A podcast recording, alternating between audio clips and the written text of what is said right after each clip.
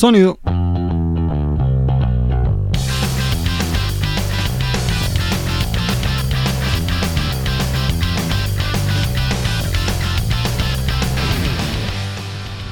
Buenos días, buenas tardes, buenas noches. Por aquí estamos en un nuevo capítulo de Parmotero. Oiga, cómo me gusta cómo suena esa cancioncita. No, ese bajo como suena es espectacular. Eso lo activa uno de una. De una, les habla Miguel Rojas y estoy en compañía de Esteban Hernández. ¿Qué tal muchachos? Estamos aquí nuevamente con Miguel para contarles más, más de motos, más de historias, más recomendaciones.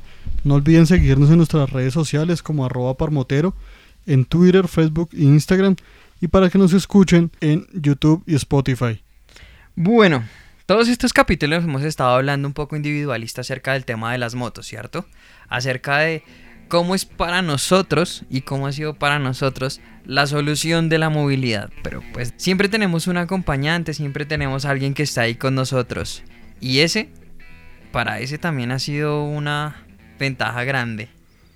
Claro, Miguel, pero más que ventaja también debemos tener en cuenta que esta persona necesita también tener unos tips, unas recomendaciones para ir como acompañante de los pilotos en motos, porque no es lo mismo ir en moto como acompañante a ir en un carro. Sí, en carro el... el... ¿Se duerme?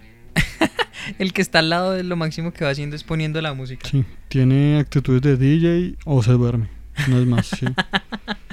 bueno, ya vamos a hablar de eso, pero en motos también. Y esa es una de las recomendaciones. Ya vamos para allá. Bueno, Miguel, y es que en nuestras motos no siempre vamos solos. A veces llevamos a nuestra familia, a nuestro amigo, a nuestra pareja. Y nosotros como moteros, como pilotos, debemos estar pendientes de su seguridad también. Es allí que empezamos con el tema del día y lo que vamos a seguir desarrollando. Vamos a hablar hoy del pato. Hablado, dicho así en Bogotá el pato, el Se parrillero. el pasajero, el parrillero. El paquete, el encarte, el transporte, la, susodicho, el susodicho, la fiscalía, como quiera llamar. El susodicho, el fiscalía. El fiscalía. En resumen, el que va detrás con usted en la moto. Eso, esa segunda silla que tiene casi todas las motos, porque no todas son para dos pasajeros. Usted puede verificar eso en, en, la tarjeta de propiedad y dice para cuántas personas es. Dos, una. Eso depende. Sí sabe que he visto mucho, que no le ponen mucha atención al pasajero y que a mí me da mal genio, y es el casco. He visto en parqueaderos, en las rodadas, en la calle, como usted ve al piloto con un casco de un millón de pesos, de dos millones. Porque es un casco súper seguro. Sí, porque usted los ve nomás por el diseño y por la marca, usted dice, bueno, este casco costó un billete. Y usted ve al acompañante y van acompañados de un casco estartalado, sin visera, que le hacen falta partes, rayado, que está tan rayado que ya no tiene diseño el casco. Y uno dice, ey, ¿qué pasó? Ese que ya se nota que han estrellado varias veces contra el piso. O es ese casco que tuvo ese motero hace siete años que empezó a manejar moto y lo cambió y lo dejó allá. Este podcast también es para que lo escuchen esas personas que van con nosotros en la moto, muy importante. Póngalos a que los escuchen, les va a servir muteros. Vea, si a usted como acompañante le entregan un casco de estos sin visera, que usted lo ve sucio, que huelen a húmedo, que tienen hasta moho. Viejo, mujer, si el piloto les entregó ese casco, créame que a ese piloto no le interesa su seguridad y mucho menos le interesa a usted, porque en los accidentes en moto, el que más sufre es el acompañante. Es el acompañante, eso es cierto. Y bueno, además del casco, como acabamos de decir, el tema de los accesorios es importantísimo. El tema, por ejemplo, de unos guantes, que sean buenos, que se caiga y pueda poner la mano contra el piso si la necesita, lo que sea. El solo tema de los guantes, a mí como piloto, fue el que me salvó de las raspadas. De acuerdo. O sea, me hubiera podido quedar sin piel, sin tendones, sin músculos, sin nada en las manos. Sí, los guantes son fundamentales, que como lo hemos dicho, una caída de la reacción natural del cuerpo es a poner sus extremidades para proteger las partes vitales del cuerpo. La extremidad principal de defensa son las manos. Totalmente. O sea, amárrele las manos a una persona y vea cómo se queda, mejor dicho, bloqueada. Bloqueada. Y vea que los accidentes pueden pasar en cualquier momento un accidente con un pato. Solo andando por entre el tráfico, eh, aparece esa persona que abrió la puerta y no se dio cuenta que usted venía ahí. Hmm. Y pum, al piso. Así me pasó hace poco con una amiga. Íbamos en, en la moto y un taxi, en un taxi el pasajero abrió la puerta sin mirar. Alcanzó a darle por el lado a la moto Y los dos nos fuimos al piso. Íbamos a no más de 10. ¿Mm? Pero a ella le quedó doliendo todo el día el brazo. Con el que apoyó el brazo derecho, que fue con el que cayó. Exacto. Como lo habíamos mencionado en capítulos anteriores de la seguridad del piloto, estos mismos accesorios también le aplican al pasajero, porque tenemos el casco, los guantes, la chaqueta, las rodilleras y las botas. Pero sabemos que con el trajín del día a día es a veces muy engorroso que el pasajero también cargue con todo esto. Lo que se recomienda como mínimo es que tenga un buen casco y los guantes. Bajito, lo sencillito, lo de empezar. Así como por porque no lleve casi nada. Pero bueno, Miguel, listo. Tenemos el pato, tiene su casco y tiene su, sus guantes. Y el casco también porque sin casco no lo dejan andar. Bueno, sí, buen punto, ¿no?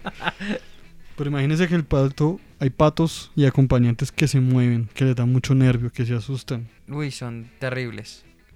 Entonces, se ven acompañantes que a veces incluso uno los ve con los monotrajes bien montados y todo, pero que se van moviendo, se van inclinando mal.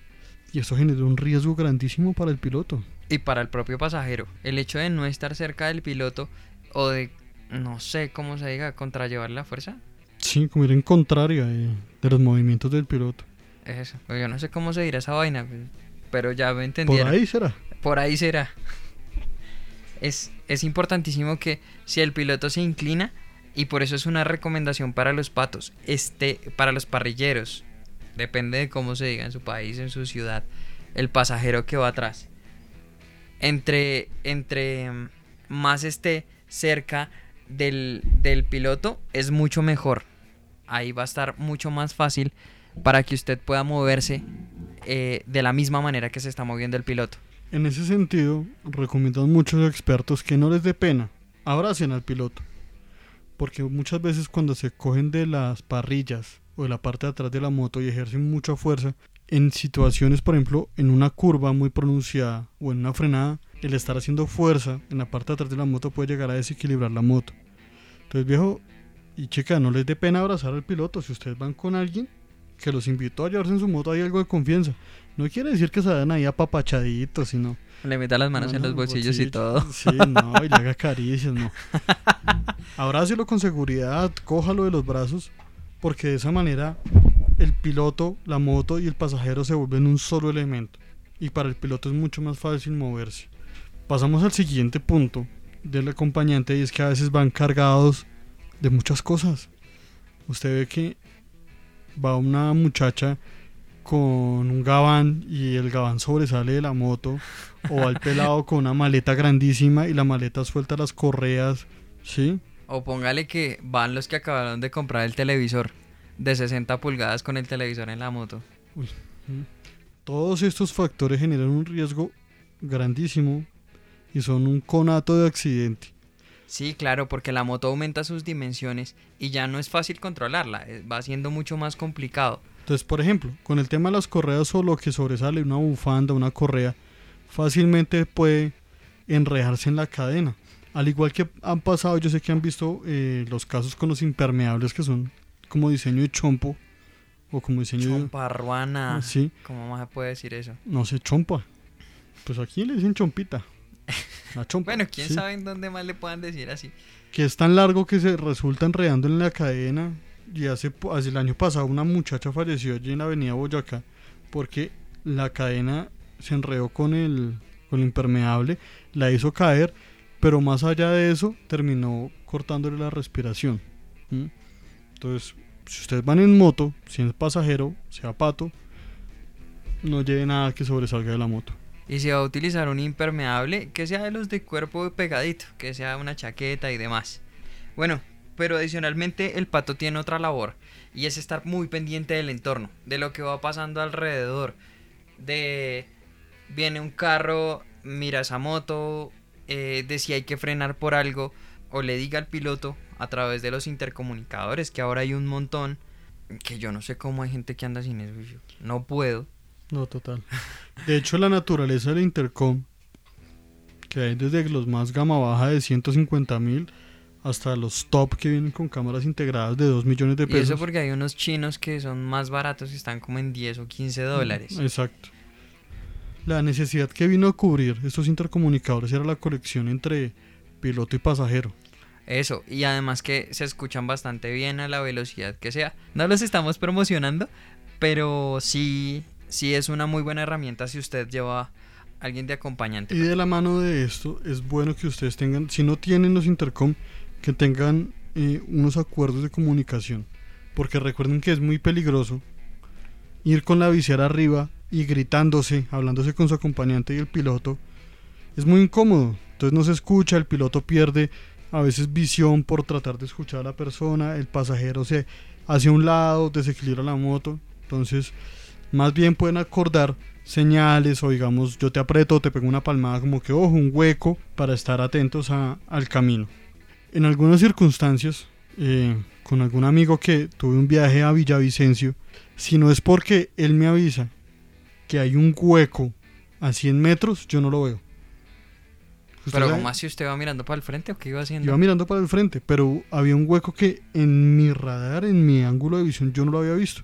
Pero él como de una posición más alta, lo anticipó. Afortunadamente, yo tuve, me dijo por el intercomunicador, me dijo, Pinas, un hueco. así, yo, así, sí. tal, así. Pilas, un hueco.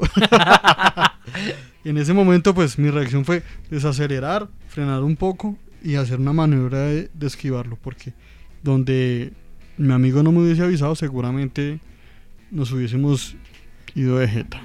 Pero Y vea, algo que tiene que ser, pero mire, esto no se les puede olvidar jamás de los jamases. Ni les puede pasar esto, está prohibido, está escrito en la Biblia de las motos, está escrito en las tablas de las motos, está escrito en todo Este lado. onceavo mandamiento. Onceavo mandamiento, el Dios de las motos lo tiene muy presente y es Por favor, de por Dios, no se se duerma duerma en las motos. No se duerma. A mí me pasó hace poco, hace un tiempo, no hace tan poco, que venía con una amiga de Villavicencio y a esta vieja le dio por tomarse un mareol, una de estas pastas para evitar la... el mareo. El mareo, sí. Y esta vieja, nosotros veníamos por la doble calzada ya, una doble calzada por la que transitan muchos camiones. Y esta mujer empieza a cabecear, a, a dormirse encima de la moto, maestro. Parce, cada ratico yo sentía que esa moto se iba de lado y le pegaba con el casco hacia atrás para que por favor se despertara. Moteros, ¿a cuántos les ha pasado? Escríbalo aquí en los comentarios. Síganos en nuestras redes sociales como arroba parmotero, en Twitter, Facebook e Instagram, y en YouTube y en Spotify para que nos escuchen. Vea que esa vez, con esta niña, nos tocó parar. O sea, si ya ve que su pasajera va muy dormida o su pasajero va muy dormido, pare y déjelo dormir. Hagan una pausa activa. 15 minutos está bien. Descanse, bájese, estire los brazos, hablen, rían, quíntese el casco, tómense un tintico, un cafecito, una guapanelita, lo que sea de su preferencia, pero evite dormirse. Yo hace poco, no más de un mes, también venía de Tunja con un acompañante y veníamos hablando por el intercomunicador normal. Oh, mala suerte que se descargó el del acompañante. Y yo, bueno, seguimos. Cuando de un momento a otro sentí como me pegó un cascazo. Cascazo, dícese de el El momento choque. del choque del casco del pasajero con el casco del piloto, pero fue tan, tan fuerte que me asusté y frené y grité, ¿se durmió? Y me contesta, sí. en ese momento me generó ira, me generó molestia, porque de pronto esa persona no sabía en el fondo que ese hecho nos pudo haber costado la vida. En una vía que es tan rápida como la de Tunja a Bogotá. Veníamos a una velocidad de 80, más o menos, suave, como lo permite La ley. la ley, sí. Sí, no, tampoco se excuse. Iba más. Bueno, un poquito, 81. Pero uno dormido se puede ir para un lado. Ya, ahí se acabó el chiste. Pasa un camión, pasa un carro y ahí tenemos un accidente grave. Entonces, mire, si tiene sueño, si está cansado, si quiere parar, hable, no le dé pena. Porque esa es la otra, la gente le da pena. Ay, no es que me da pena decir que pares. No. Porque llegas tarde. No, paren, digan, no, no estoy mamado, tengo sueño, necesito dormir. Es mejor que paren, se quiten el casco, se echen un sueñito de 15 minutos, 15 minutos uno, 15 minutos el otro, y quedan activos. Uno con que duerma 15 minuticos ya queda Ya al listo. menos aguanta otra hora. Y bueno, muchachos, estos son algunos tips que les damos para el acompañante. Si tienen más consejos, más recomendaciones para compartir, déjenlo en los comentarios, escríbanos en nuestras redes sociales y los estaremos replicando. Eh, bueno, Miguel, Ya, no venga, esto se fue muy rápido. Sí, ¿no? Pero bueno, muchachos, esperamos les haya gustado. Siempre con la mejor energía, siempre divirtiéndonos. Y bueno, buenas rutas. Gracias muchachos, gracias Esteban. Juiciosos y nos estamos oyendo. Bye bye.